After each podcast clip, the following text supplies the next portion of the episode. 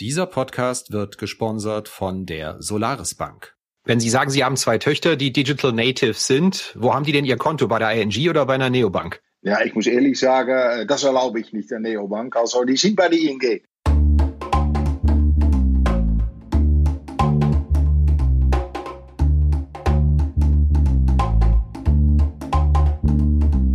Finanzszene, der Podcast. Jeden Montag mit Gästen aus der Banken- und Fintech-Branche.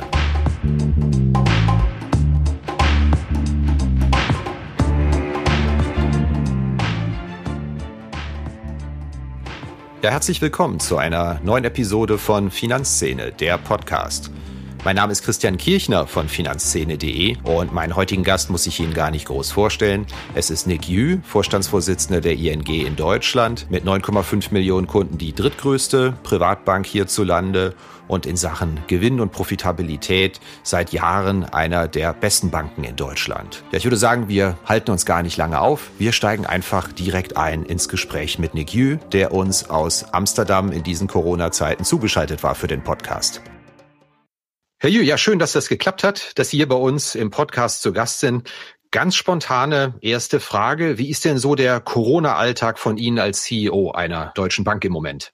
Ja, ich muss sagen, ich bin nicht oft in Deutschland, ich bin oft in Amsterdam und äh, ich, ich würde sagen, selbst für eine Digitalbank ist es mir etwas, äh, manchmal etwas zu digital, würde ich sagen. Und ich vermisse natürlich ein bisschen die persönliche Austausch mit meinen Kolleginnen und Kollegen. Aber äh, ja, ich hoffe, dass diese Pandemie und das nicht hin und her äh, gehen können, dass es mal bald vorbei ist. Und dass ich, es geht gut, äh, es geht gut digital, das Geschäft läuft gut. Aber ja, ich möchte doch gerne mal wieder Leute sehen. Das Geschäft läuft gut, ist ein gutes Stichwort. Die ING stanzt Jahr für Jahr immer über eine Milliarde Gewinn vor Steuern. Hatten Sie auch vergangene Woche wieder bekannt gegeben, arbeitet mit einer Cost-Income-Ratio von unter 50 Prozent. Sie stellen Personal ein, sind um über 10 Prozent gewachsen. Was genau machen Sie denn eigentlich anders als andere deutsche Banken? Weil das Geschäft, was Sie betreiben, Retail Banking, Depotgeschäft, Baufinanzierung, Firmenkredite, das betreiben ja auch andere, teils auch ohne Filialen. Und trotzdem läuft es bei Ihnen operativ erheblich besser als bei den allermeisten anderen Banken. Ich würde sagen, als erstens, ich glaube, jeder wird jetzt reden über digital. Also ich kenne keiner mehr, der nicht sagt, dass, in, dass digital nicht der Zukunft ist. Ich würde sagen, aber bei uns sagt man das schon äh, 10, 15 Jahre, schon lange. Also wir versuchen wirklich end-to-end -end digital zu sein, zu denken, zu reden. Und wir haben schon lange äh, die Gedanke, wenn es nicht digital geht, ja, dann machen wir es lieber nicht. Und dann, ja, wenn man dann keine Filiale hat, ja, dann hilft das immer natürlich. Aber ich glaube, das ist das nicht, nicht das Unterschied. Aber es ist, wie arbeiten wir zusammen, wie denken wir über unsere Kunden, über unsere Angebote, über unsere Service. Und äh, wir denken alles digital. Und ich sage immer, ich nehme ein Beispiel, ich sage immer, ich habe zwei Tochter, 20 und 21 Jahre. Und ich kann sehr gut mit meinem Handy und meinem iPad äh, funktionieren. Aber ich sehe doch, dass meine Tochter native digital sind. Die, die sind damit aufgewachsen. Ich bin schon 55 Jahre alt, also ich habe es gelernt. Vielleicht ist das Unterschied, dass wir native digital sind und andere vielleicht das Digitale gelernt haben. Bei uns ist schon lange, vielleicht ist das holländisch, äh, das zweite Teil ist, dass wir immer extrem auf Kosten geachtet haben. Also niedrige Kosten, äh, immer niedrige Kosten, ein niedrige Kost-Income-Ratio. Ich glaube, ich bin jetzt 27 äh, Jahre bei der Bank und seit Tag 1 geht es um ein niedrige Kosten-Income-Ratio. Also digital, niedrige Kosten und die Kunde im Mittelpunkt, das machen wir seit Anfang. Wenn Sie sagen, Sie haben zwei Töchter, die Digital Natives sind, wo haben die denn ihr Konto? Bei der ING oder bei einer Neobank? Ja, ich muss ehrlich sagen, das erlaube ich nicht der Neobank. Also die sind bei der ING. Ja, Änderungen bei Retailbanken, bei Wettbewerbern äh, heißen ja in der Regel von ihnen, es werden Leistungen eingespart oder neu bepreist. Ich glaube, die spannendste Neuerung bei Ihnen in der jüngeren Vergangenheit war, dass Sie den umgekehrten Weg gehen und den Einstieg in die digitale Beratung angekündigt haben vor einem Jahr und jetzt präzisiert haben. Äh, können Sie uns mal erläutern, warum Sie diesen Schritt jetzt gehen? Ob, ob wir wirklich umgekehrt gehen, äh, bin ich nicht sicher. Aber wir, wir haben gesehen, jeder Kunde ist auf der Suche nach Rendite äh, momentan. Und, äh, und ich glaube, für uns ist die größte Herausforderung, ich habe Ihre Ihre Bemerkungen gelesen äh, über unsere Bilanzpressekonferenz und ich habe auch mal gelesen, ja, ist das jetzt ein richtiges Angebot? Ist das richtig digital? Und ist das nicht so eingeschränkt, was die ING jetzt macht? Und da habe ich gedacht, aber ich glaube, wir haben eine andere Zielgruppe. Was wir gesehen haben, ist, es gibt, ich glaube in Deutschland, aber auch bei uns, bei uns mindestens über 5 Millionen Kunden, die haben Spargeld bei uns, aber auch keine sehr niedrige Rendite. Wir waren immer der Bank für Sparen und immer das beste Angebot in Spargelder, extra Konto. Aber ja, die Rendite sind überall jetzt niedrig, also jeder ist auf der Suche. Und wir möchten gerne unsere Kunden helfen, doch ein bisschen Rendite zu machen. Und wenn man Rendite machen muss, kann, dann, dann ist das in Wertpapier. Ich, ich, ich weiß jetzt keine andere Lösung, um Rendite zu, machen. Und dann sieht man, dass es gibt ja, Leute, Kunden, die traden und die sind sehr, sehr ausgebildet und die machen das alles. Und es gibt viele Anbieter, die sehr gute Anlagen sind für diese Kunden, äh, sehr gute Anlaufstellen für diese Kunden sind. Aber was ich sehe, dass unsere Kunden, die haben es noch schwer, um die, den Schritt zu machen nach Wertpapier. Und genau darum haben wir dieses Angebot. Wir haben gesehen, die brauchen, und darum nennen wir die auch Coaches, diese Anlageberater, weil die brauchen ein bisschen Coaching, aber wir bleiben immer noch eine Direktbank. Also die, die Kunde macht es noch immer selbst. Wir machen es nicht für die Kunde, die Kunde macht es selbst, aber wir müssen die überzeugen, die müssen wir coachen, die müssen wir helfen, die erste Schritt in Wertpapier zu machen. Wir machen es einfach, wir machen es digital und wir machen es mit Coaches. Und ich glaube, dieser Schritt, das haben wir auch gesehen. Wir waren mal auf Besuch bei Charles Schwab äh, in, in New York und haben wir mal gesehen auch, äh, die Kunde, die erste Schritt in Wertpapier ist immer sehr wichtig. Und da muss man immer doch ein bisschen, ich, ich würde immer sagen, Beratung haben bei so einem Schritt. Und die Beratung braucht nicht sehr über Instrumente zu gehen, die sehr schwierig sind. Aber es müssen einfache Schritte sein, um die ersten Schritte zu machen. Und darum machen wir äh, diese äh, äh, Sparpläne ab 1 Euro, machen wir ETFs ohne Kaufgebühren, um einen Coach, der sehr einfach ist und nicht bezahlt wird pro Anruf, bei Coach liegt der Verdacht nahe, dass man extra Coaches nimmt, weil der Begriff, soweit ich informiert bin, relativ schwach reguliert ist und sich sehr viele Leute Coach in sehr vielen Bereichen nennen dürfen. Unverschämte Behauptung oder ist es zutreffend aus regulatorischer Sicht? Äh, äh, wir nennen es Coach, aber ich muss doch mal sagen, das habe ich vielleicht in die Bilanzpressekonferenz nicht so genau. Unsere Coaches sind zertifizierte Anlageberater und auch so bei der BaFin gemeldet. Also, äh, aber wir haben gesagt, wir nennen sie bewusst Anlagecoaches, weil wir möchten gerne unsere Kunden helfen bei der Anlageentscheidung. Also, äh, darum haben wir gesagt, es ist kein Berater, aber es ist ein Coach. Aber nochmal klar, es sind zertifizierte Anlageberater, auch so bei der BaFin gemeldet. Jetzt hatten Sie den Einstieg in diese digitale Beratung vor einem Jahr bekannt gegeben da lag, ich will nicht sagen das Wertpapiergeschäft am Boden, aber da ging doch in ganz Deutschland relativ wenig. In diesem einen Jahr sich die Welt gefühlt einmal komplett auf den Kopf gestellt im Wertpapiergeschäft. Das brummt auch bei Ihnen ohne Ende. Plus 50 Prozent beim Provisionsüberschuss. Brauchen Sie das jetzt eigentlich überhaupt noch, weil das Geschäft wieder erwarten, ich glaube auch wieder Ihres Erwartens doch drastisch angezogen hat im Wertpapiergeschäft? Ja, es, es, es gibt sicher viele Deutsche, die schon äh, ein bisschen affin waren mit äh, Investmentprodukten, die das schon gemacht haben und die jetzt doch versuchen, noch etwas mehr aus ihre, eurem äh, Geld zu machen. Also das glaube ich. Aber ich sehe noch immer, äh, Deutschland ist ein großes Land. Äh, wir haben viele Kunden. Und ich sehe noch immer bei uns auch äh, 5, 6 Millionen Kunden, die nur Spargelder bei uns haben und nicht investieren in Wertpapier. Also ja, es gibt einen Boom. Ja, es ist viel mehr als andere Jahre. Und ich sehe auch bei anderen Banken gehen viele Leute in, in Wertpapier. Aber ich glaube, da ist noch sehr viel Luft äh, zum Wachstum.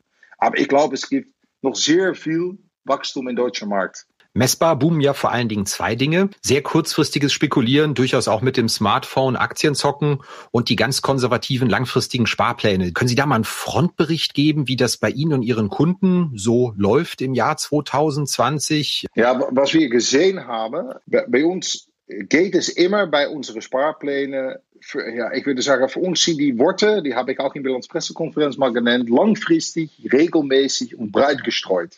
Und man sieht doch, dass diese Sparpläne ab 1 Euro und die ETFs ohne Kaufgebühren, dass das doch für Leute die erste ja, Ansatz ist, die, die, die erste Impuls ist, um es, mal, um es mal zu versuchen. Und wir haben zwei Dinge gesehen. Ich, ich, wir, wir sagen schon lange, der, der Bank der Zukunft ist der Handy. Also wir haben unsere Services, glaube ich, äh, da bin ich von überzeugt, gut auf unsere Handy. Und man sieht, wie bequem man es macht, wie einfach man es macht. Ja, das, das geht gut bei der Kunde. Also bei uns, äh, das haben Sie auch gesehen, äh, sind wir von 9 Millionen Trades auf äh, 24 Millionen Trades. Und ich habe bei der Bilanzpressekonferenz gesagt, äh, Januar war, war wieder sehr gut. Also ich glaube, die Wachstum auch dieses Jahr in 21 wird es wieder geben. Die App-Trades, äh, von unseren Trades, die sind nicht nur gewachsen, aber in 2019 war 16% der Trades über die App und äh, es war letztes Jahr 45% über die App. Also hier sieht man auch, dass das wächst. Und ich glaube, äh, ja, was müssen wir jetzt? Was ist bei uns Priorität? Jetzt neue äh, Dinge ins App bringen. Aber wir sehen, wir sehen auch noch, also wir sehen, und das ist auch schön zu sehen, äh, ein Riesenwachstum in Depots und Sparpläne. Also das meint, wenn, wenn die Kundenstamm wächst, die mit uns Wertpapier machen, dann werden die Trades auch in der Zukunft äh, äh, weiter wachsen. Also ich werde, man baut eigentlich eine Plattform von Kunden, die das Wertpapier mehr schätzen und mehr äh, Geschäft machen in Wertpapier. Und die Wachstum geht bei uns so weiter. Und ja, wir versuchen da digitale Lösungen zu geben. Und ich sage immer, ich nehme vielleicht ein blödes Beispiel. Mein letztes Mal war meine äh, Batterie von der Schlüssel von meinem Auto war leer. Und da dachte ich, wie mache ich das? So eine neue Batterie rein. Und ich weiß nicht, was, was jeder macht, aber ich gehe nach äh, YouTube, suche mir ein suche äh, Batterieschlüssel und mein Auto. Und dann kommt ein YouTube-Film. Und in zwei, drei Minuten hätte ich eine neue Batterie in meine Schlüssel.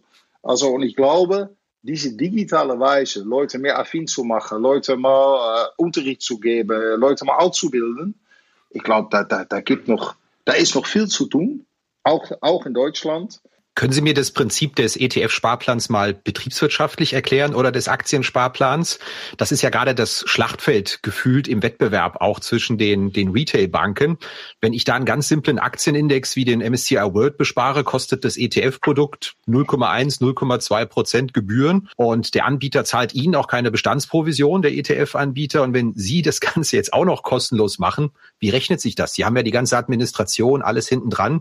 Ja, doch, doch. Ich denke, wir können was verdienen. Aber ich würde, ich würde unsere Wertpapierangebot eher mit unsere ehemalige Tagesgeldangebot vergleichen. Und das, ich habe gerade auch gesagt, unsere, das Tagesgeldangebot äh, gibt es heute nicht mehr mit guten Konditionen. Aber damals haben wir immer gesagt, unsere Kunden, äh, Kunden konnten immer sicher sein. Bei der, bei der ING gibt es beim Tagesgeldsparen, würde ich sagen, das beste Angebot. Äh, und wir waren immer der Bank für Leute, die regelmäßig, aber mit kleinem Geld, und für das Altervorsorge äh, ein bisschen für die Altervorsorge wollte. Was wir jetzt versuchen, also äh, ich hoffe, wir gelingen, aber was wir jetzt versuchen, ist, das zu übertragen auf Wertpapier. Und das machen wir mit das kostenlose und ab 1 Euro.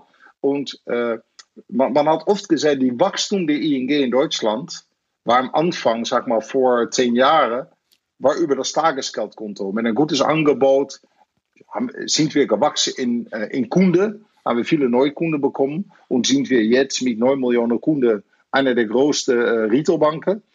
Und man sieht, das macht man heute nicht mehr mit Spargeldern. Äh, das macht man auch schwerer. Äh, wir haben auch äh, darüber geredet, äh, letztes Mal, auch nicht mehr über ein kostenloses Girokonto.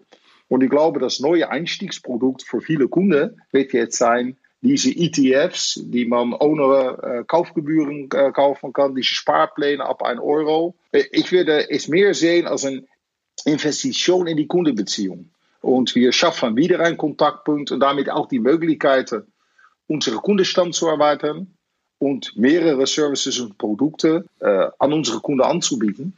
Und hoffentlich, äh, ja, ich sage immer hoffentlich, weil äh, das wissen wir in der Zeit, funktioniert es genauso, wie wir es damals gemacht haben mit Tagesgeld. dass wir jetzt mittlerweile sehr viele neue Akteure in diesem Reich Brokerage haben, wie Trade Republic, wie Smart Broker, die auch sehr aggressiv auf Kundenfang sind mit exakt dem gleichen Angebot, kostenlose Sparpläne. Sorgt Sie das, weil da möglicherweise ein paar Provisionen auf dem Spiel stehen perspektivisch oder, oder haben Sie einen Kundenstamm, der groß genug ist, um die noch intern zu drehen in diese Produkte? Es gibt andere Spieler äh, und äh, genau äh, die Namen, die Sie gerade genannt haben. Aber ich glaube, ich habe mir nochmal nachgedacht, was ist das Unterschied zwischen uns und diese Neobanken oder diese Nischanbieter oder all diese Leute? Und ich denke, ja, wir sind doch wirklich ein, ein, ein, ein große Retailbank. Also ich, ich, äh, was diese Neobanks und diese Fintechs alle nicht haben, wir haben äh, ein, ein Portfolio von fast 80 Milliarden Baufi, wir haben 10 Milliarden Konsumentenkredite, wir haben Girokonten. Also äh, ich glaube, dass unsere Kunden ist bei uns wirklich bei einer völligen Retailbank. Und wenn man nach so einer anderen Spieler geht, macht man das nur, um Investmentprodukte zu machen. Und ich glaube, dass viele Kunden gerne alle ihre Geschäfte machen bei ihrer Hausbank. Darum ist Hausbank auch für uns sehr wichtig. Also ich, ich bin davon überzeugt, dass wir ein äh, etablierte Retailbank sind jetzt in, äh, in Deutschland. Und äh, dass die Kunden gerne bei uns, wenn die dasselbe Angebot bei uns bekommen, als bei all die anderen Fintechs, Neobanks und andere, dass dann äh, die Wahl am Ende äh, für die Hausbank, äh, dass man dann am Ende für Hausbank entscheidet.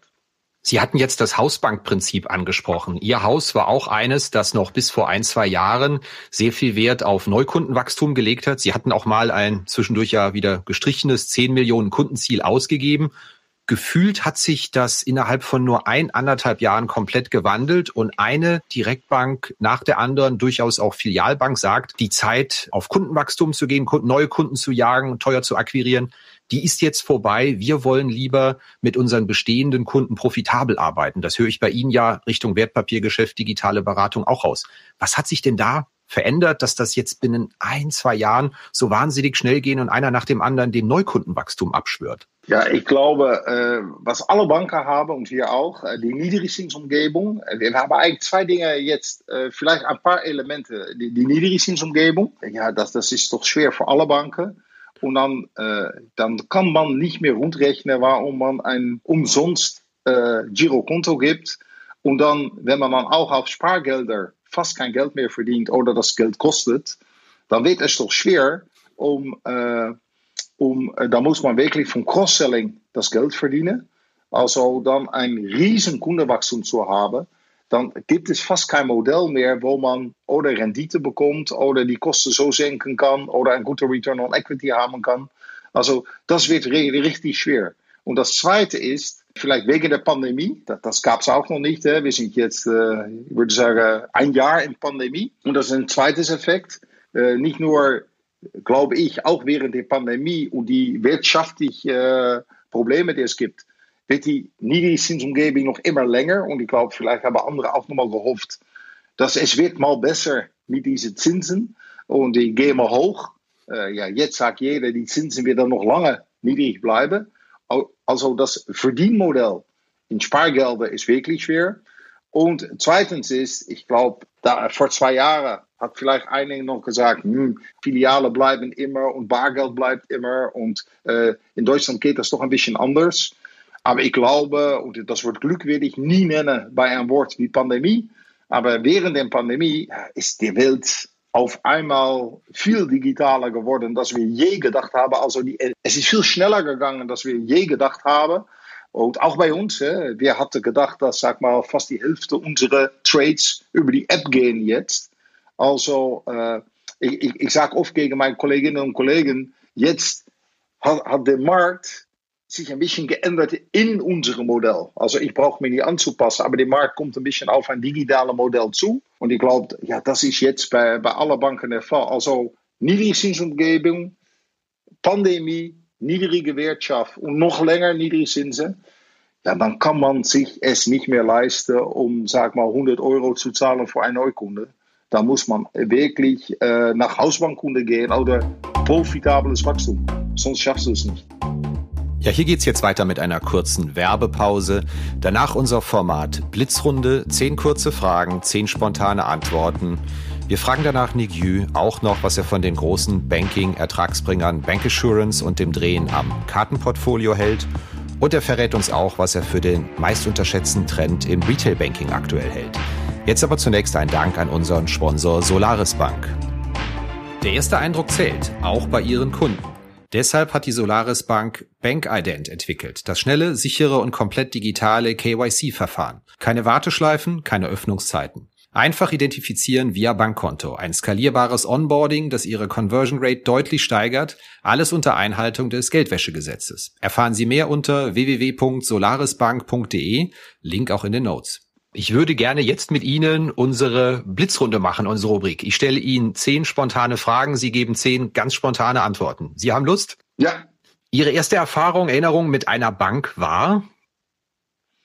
Äh, ein Sparkonto öffnen äh, im Filial in den Niederlanden. Das war bei welcher Bank, wissen Sie es noch? Rabobank. War bei mir im Dorf. Das war der einzige im Dorf. Wann waren Sie zuletzt in einer Bankfiliale und warum? Das war vor anderthalb Jahren, um ein bisschen Bargeld abzuheben.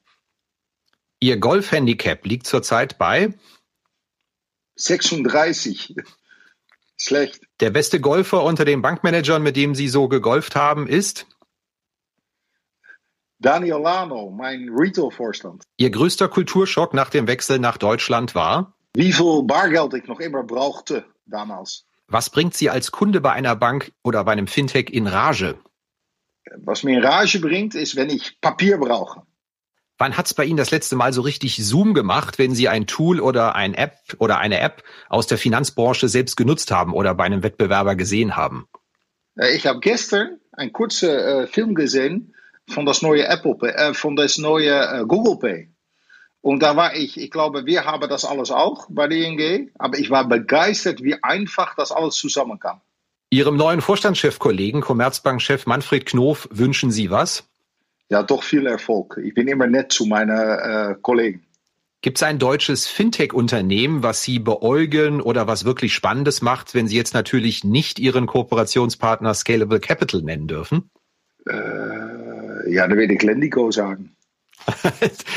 Gehört ja auch zu Ihnen. Sonst noch jemand? Ja, ja ich muss sagen, nein, nicht, nicht richtig, nicht richtig. Ich bin noch immer begeistert von dieses, äh, was ich gerade gesagt habe, von die Entwicklungen bei Google Pay. Was können denn Deutsche von Niederländern in Jobdingen lernen? Ich glaube, äh, das ist, äh, sag mal, äh, Flexibilität und Änderungsbereitschaft. Und was könnten umgekehrt die Niederländer von den Deutschen lernen, so in Jobdingen? Respektvoll sein und Struktur. Was raten Sie Berufseinsteigern, was man unbedingt machen muss, wenn man in die Bankingbranche geht? Wird äh, data-affin. Können Sie sich vorstellen, dass die ING in Deutschland irgendwann in Metropolen auch mal wieder eine Filiale aufmacht? Ja oder nein? Nein. Sehr klare Antwort. Ich würde da gerne ja. mal anknüpfen. Können Sie es begründen? Ist es völlig äh, außer Reichweite im Sinne von, nicht zu refinanzieren, keine Kosten, weil es gibt doch zumindest in einigen Bereichen Baufinanzierung, da machen ja auch, glaube ich, macht Ihre Interhyp-Tochter ja doch einige Beratungsbüros auf. Also anscheinend gibt es Dienstleistungen, für die der Bedarf da ist. Aber insgesamt funktioniert das nicht mehr? Ja, ne, ich bin sicher, es gibt, es gibt immer Berater und die Berater haben Filialen und genau wie Sie sagen, äh, bei Baufi, ich sage immer, das ist das, die, die größte Entscheidung, die man im Leben macht. Und äh, fast jeder, ob das Refinanzierung im Baufi-Geschäft, glaube ich, das wird in Zukunft ganz digital sein. Aber das erste Einstieg in äh, Baufi, dann braucht man einen Berater und das kann nicht ein Filial sein. Ich habe nur, ich, ich glaube nicht, dass eine Bank wie uns ein Filial braucht, aber äh, wir, wir machen mit, äh, wir nutzen oder wir arbeiten zusammen, wir haben Partner im Berater. Und ich sage immer, äh, was ich immer sage, ist, äh, ich habe auch mal ein Haus gekauft und ich glaube, als Bankvorstand glaube ich, dass ich äh, weiß, wie ein Bauvieh funktioniert und wie ein Bauvieh aussieht. Und das, ja, ich sage immer, das Blöde ist doch, dass genau vor ich mein Haus gekauft habe, gehe ich nach meiner Vater und Mutter und da sage ich, soll ich es machen? Und das hat mein Vater damals gesagt, ja Nick, du kannst es machen. Ich würde es machen. Ein schönes Haus, äh, du kannst es nicht leisten. Und dann später denke ich, ja, warum habe ich es ihm gefragt? Weil ich weiß viel mehr vom Bauvieh als mein Vater. Aber ich glaube, jeder Mensch braucht Bestätigung von seiner, äh, von seiner Wahl. Und ich glaube, da können, genauso bei Interheap, ein Berater oder ein Filial, äh, ja, das kann man brauchen. Aber ich glaube, heutzutage, auch in der neuen Zukunft, was ich gerade gesagt habe mit den YouTube-Filmen und alles, äh, nur für diese großen Entscheidungen. Aber äh, ich glaube, als, als Bank selbst brauche ich die Filiale nicht. Wenn wir schon über Baufinanzierung reden, die macht ja einen sehr großen Anteil Ihres Kreditportfolios aus. Waren es knapp 80 Milliarden? Habe ich das richtig im Kopf? Ja. 80. Da muss ich Ihnen die Frage natürlich stellen. Macht man sich da Sorgen, dass da irgendwann im Immobilienmarkt in Deutschland auch mal was schiefgehen könnte? Weil das hätte ja auch natürlich äh, starke Implikationen auf, auf Ihre Bilanz. Meine Angst ist ein bisschen weniger. Ich bin natürlich Holländer. Und die Holländer die finanzieren ihre Wohnungen viel anders als Deutsche. Also Deutsche nehmen äh, meistens, die meisten Deutsche kaufen ein Haus, äh, wohnen wirklich in eigenem Haus und äh, nehmen ein Baufee und fangen fast gleich an mit Tilgung, Rückzahlung von ihrem Baufee. Also ich glaube, dass der, Durchschnitt Deutsche nicht extrem verschuldet ist in seinem Haus. Also ein, das ist in, in anderen Ländern wie zum Beispiel den Niederlanden viel höher als in, äh, in Deutschland. Also ich glaube, dass man sehr in Deutschland sehr konservativ finanziert ist. Und ich glaube, wenn wir dann unter der Banken gucken, sind wir als ING immer sehr vorsichtig, sehr konservativ. Also mache ich mich heute äh, nicht viel Sorgen ist zwar schon ein paar Jahre her, aber Ihr Vorgänger, der Herr Burkhaut, hat mir mal gesagt, Deutschland ist eigentlich ein traumhaftes Land, um Bauvieh zu betreiben, weil die Menschen sich lieber einen Arm abhacken lassen, als dass ihre Baufinanzierung platzt. Ist das eine zutreffende Beschreibung des deutschen Markts? Äh, würde ich sagen, ja. Ja, ja ich, äh, da, da bin ich nicht einverstanden mit meinem Vorgänger. Unser Oberthema heute lautet ja Wertpapiergeschäft, digitale Beratung. Es werden ja immer heiße Themen gejagt, die mehr Ertrag versprechen für Banken. Da gibt es einerseits das Wertpapiergeschäft und die Beratung. Das ist ja schon sehr kräftig angezogen, wie man an Ihren Zahlen auch sehen kann und denen von Wettbewerbern. Es gibt aber auch andere Themen. Bank Assurance ist eins und das Drehen am Kartenportfolio, auch aktuell bei sehr vielen Wettbewerbern. Können Sie uns eine, eine kleine Einordnung geben, was von diesen heißen Themen Bank Assurance Kartenportfolio zu halten ist, ob sich da auch vielleicht bei Ihnen was tut künftig? Ja, äh, lass mal anfangen mit Kartenportfolio. Ja, wir, haben nicht, äh, wir haben damals gesagt, wir steigen vielleicht an mit einer richtigen Kreditkarte, aber äh, wenn man heute zu sagen guckt, ja, wo, wo nutzt man eine äh, Kreditkarte heute, um zu reisen? Aber in der Pandemie reist fast keiner. Ich glaube, äh, um das jetzt zu machen, das macht keinen Zweck. Also ich, ich glaube, da werden wir nicht viel ändern. Äh, da ist auch, ich glaube, in diesem Business, ja, mal, mal gucken, wenn jeder wieder reist und jeder wieder rund um die Welt geht, weil dann braucht man das. Und vielleicht braucht man auch äh, äh, in der Vergangenheit eine Karte beim Shopping. Aber es gibt heutzutage so viele Lösungen, äh, um äh, online zu bezahlen. Also braucht man auch nicht wirklich eine Karte. Also ich glaube, da wird man von uns nicht so viel sehen. Bankassurance ist was anderes. Jeder braucht eine Versicherung. Äh, jeder hat viele Versicherungen zu Hause.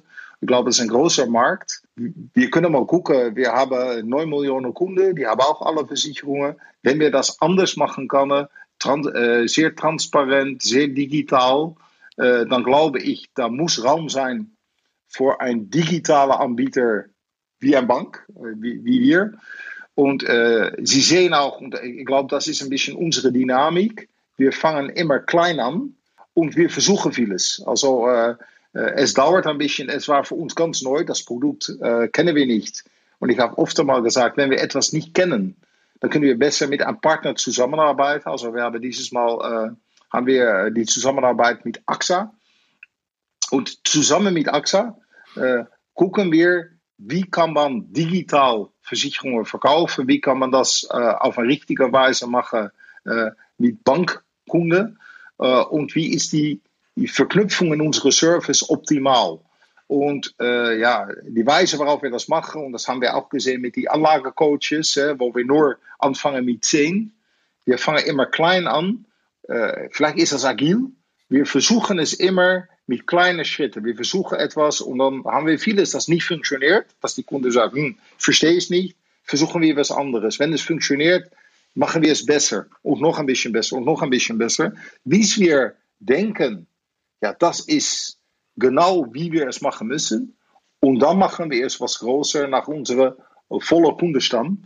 Aber am Anfang versuchen wir es klein. äh, und das ja, ich weiß das deutsche Wort nicht, aber auf Englisch heißt das Customer Journey, um die Customer Journey wirklich richtig zu haben. Können Sie das anhand eines konkreten Beispiels erläutern? Wir, wir sind angefangen mit äh, ein, die Versicherung äh, verknüpft am Baufi und man sieht im Customer Journey, wie schwer es manchmal ist, weil die Kunde ist nur fokussiert auf, ich möchte das Haus gerne kaufen. Er, er will eigentlich auch noch nicht mal ein Baufi, er will nur das Haus, aber er braucht ein Baufi, um das Haus zu bekommen.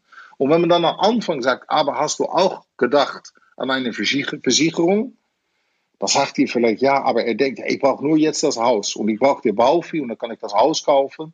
Und wenn ich das Haus habe, dann werde ich auch nochmal an Versicherungen denken. Also man muss jedes Mal versuchen, wo in dieser Customer Journey, wenn man zu früh darüber redet, sagt die Kunde, ich bin nicht interessiert, ich brauche nur ein Baufi. Wenn man zu spät ist und man schon nachgedacht hat über die Versicherungen, ja, dann ist man wieder, also wir suchen wirklich in diese, in diese Journey, haben wir viele kleine Versuche und langsam, langsam, langsam äh, sehen wir, dass wir das rausfinden.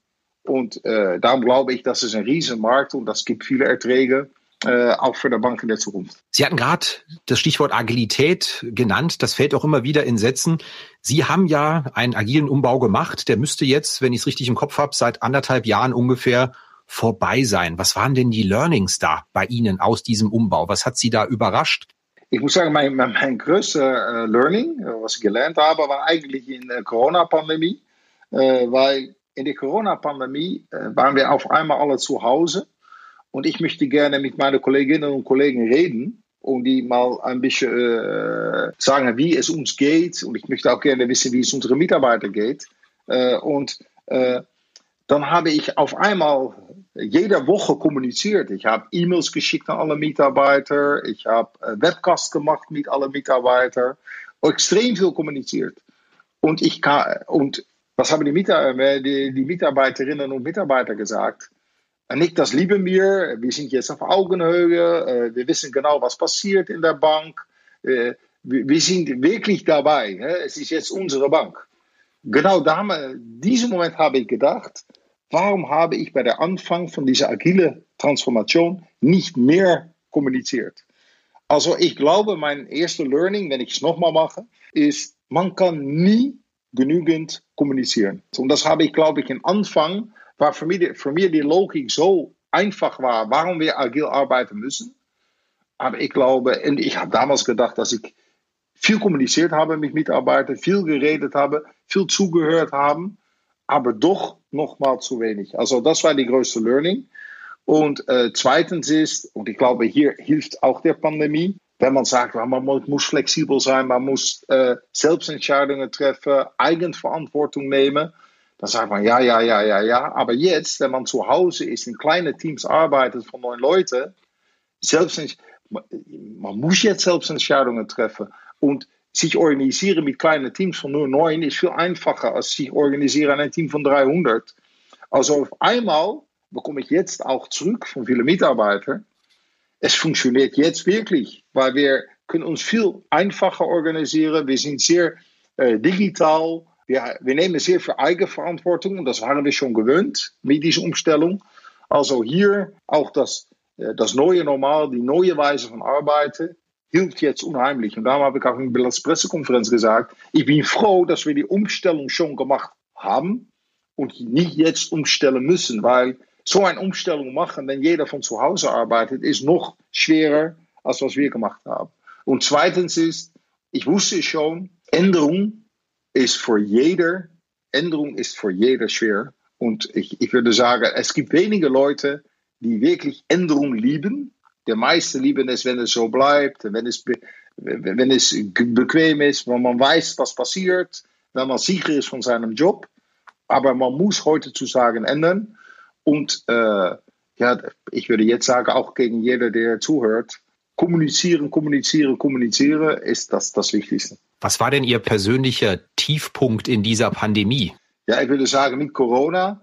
Erstes Mal haben wir geguckt, äh, ja, wie machen wir das in dem Vorstand? Wie reden wir miteinander? Äh, auf einmal konnte ich nicht mehr nach Frankfurt, äh, man, man, konnte nicht mehr hin und her. Also wir, wir sind überall und äh, jemand ist vor Ort und ich bin nicht vor Ort. Wie machen wir das? Da haben wir die Daily Board Calls gemacht. Das hat doch ein, ein paar Wochen gedauert, bevor wir wirklich richtig da waren, dass es eigentlich einfach lief. Und ich würde sagen, nach der Pandemie werden wir noch immer ein Daily Board Call haben. Also ich glaube, dieser Austausch ist, äh, das gefällt uns alle sehr gut. Ja, und ich muss sagen, privat, äh, auf einmal hatte meine Mutter Corona. Und ich glaube, diese Angst, äh, die man dann hat, nicht nur um selbst gesund zu bleiben, aber wenn es einmal in die Familie ist, ja, das gibt dann doch riesige Angst. Und ich würde sagen, den Tag, dass meine Mutter mich angerufen hatte, ich habe Corona, das war für mich ein Tiefpunkt. Und glücklicherweise geht meine Mutter gut. Also es, äh, es geht ihr jetzt gut. Aber das war für mich doch ein Tiefpunkt. Um vielleicht mal äh, unser Gespräch ein bisschen abzubinden, die Frage, die ich Ihnen natürlich stellen muss, in Deutschland haben wir permanentes Gequatsche über mögliche M&A-Deals zwischen Banken, Deutsche Bank, Commerzbank, HVB. Kommen denn da irgendwann auch mal die transnationalen M&A-Deals in den kommenden zwei, drei Jahren in der Bankenbranche? Oder bleibt das Zukunftsmusik? Weil die Regulierer wollen's, viele Bankvorstände äußern sich sehr wohlwollend, aber so recht passiert ja da nichts. Kommt das noch in den nächsten zwei, drei Jahren? Ich, würde, vielleicht, vielleicht ist das Antwort doch ja, aber äh, sag mal mit den Auslandsspielern, man kann sagen, der Mutter, die ING-Mutter ist holländisch, aber es gibt, äh, es gibt auch eine große Bank in Deutschland, die hat eine äh, französische Mutter oder eine hat eine italienische Mutter. Also ich glaube, die Auslandbanken sind schon in Deutschland da, würde ich sagen. Und ja, die Konsolidierung wird in den nächsten Jahren weitergehen, ob es diese riesengroße Dinge gibt. Ich habe keine Ahnung, äh, wirklich keine Ahnung. Ich glaube, äh, viele äh, große äh, Banken, äh, die, haben, die sind auch noch äh, sehr viel mit sich selbst beschäftigt und diese Pandemie und die Niedrigzinsumgebung. Es gibt viele Sachen zu tun. und ja, ich werde selbst glücklicherweise wachsen wir noch sehr autonom und da bin ich sehr froh damit. Aber ich, ja, ich möchte am liebsten selbst erst super in Ordnung sein, selbst voor ich so eine, in so etwas einsteige. Wir gucken nur nach äh, autonomes Wachstum. Ich bin nicht sicher, ob in den nächsten ein, zwei Jahren äh, diese riesengroße Verschmelzungen, wie sagt man das, Fusionen, ob es das geben wird. Aber äh, glaube, heute Morgen äh, war in Finanzszene noch ein großes Artikel über Volksbanken, äh, andere Banken, äh, Sparkassen. Also ich glaube, es, ist schon unterwegs. Hè. Da, wird da sind viel Fusionen, da ist viel Konsolidierung schon. Und die, Aus, die Auslandsspieler schon da.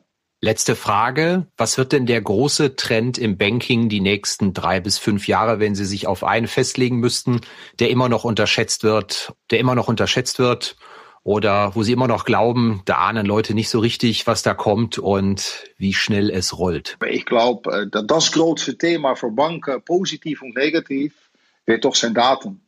Datenschutz an der äh, regulatorischen Seite äh, mit GDPR, aber auch Daten in, die auf so eine Weise verwandeln, dass wir viel persönlicher bessere Service geben können, viel persönlicher sein können, wirklich die Kosten senken weil wir äh, äh, viele Sachen nicht mehr brauchen, weil wir das alles mit Artificial Intelligence hinbekommen. Also ich glaube, äh, wie man mit Daten umgeht, äh, das ist das, ich würde sagen, das Thema für die nächsten zwei Jahre, wo jeder mit beschäftigt ist. Ich wollte es eigentlich als letzte Frage stellen, aber da Sie jetzt mit den Daten geantwortet haben, muss ich trotzdem noch mal nachfragen. Geht es denn auch wirklich da mal los innerhalb der nächsten ein, zwei Jahre? Weil das Versprechen der Banken, dass demnächst Daten ausgewertet werden, personalisierte Angebote kommen, das gibt's ja schon länger. Gefühlt ist gar nicht so viel passiert. Ja, ich, ich, bin sicher, dass es kommt. Das geht schneller, als wir alle denken. Und sicher, weil wir jetzt alle noch mehr digital werden. Und ich habe gerade gesagt, diese äh, de, de Big Techs, äh, die auch immer, immer, immer mehr machen. Also ich glaube, es geht wirklich los in den nächsten zwei Jahren. Das war's mit dieser Episode von Finanzszene, der Podcast mit Nick Yu. Wir bedanken uns nochmal sehr herzlich für das Sponsoring dieser Episode bei der Solaris Bank. Und wenn Ihnen das Ganze gefällt, dann klicken Sie einfach abonnieren bei Spotify, Deezer, Apple Podcasts oder Google Podcasts und schicken Sie uns Ihr Feedback unter redaktion.finanzszene.de. Redaktion und Host Christian Kirchner, Musik Liturgy of the Street von Shane Ivers, www.silvermansounds.com, Coverdesign Elida Atelier Hamburg.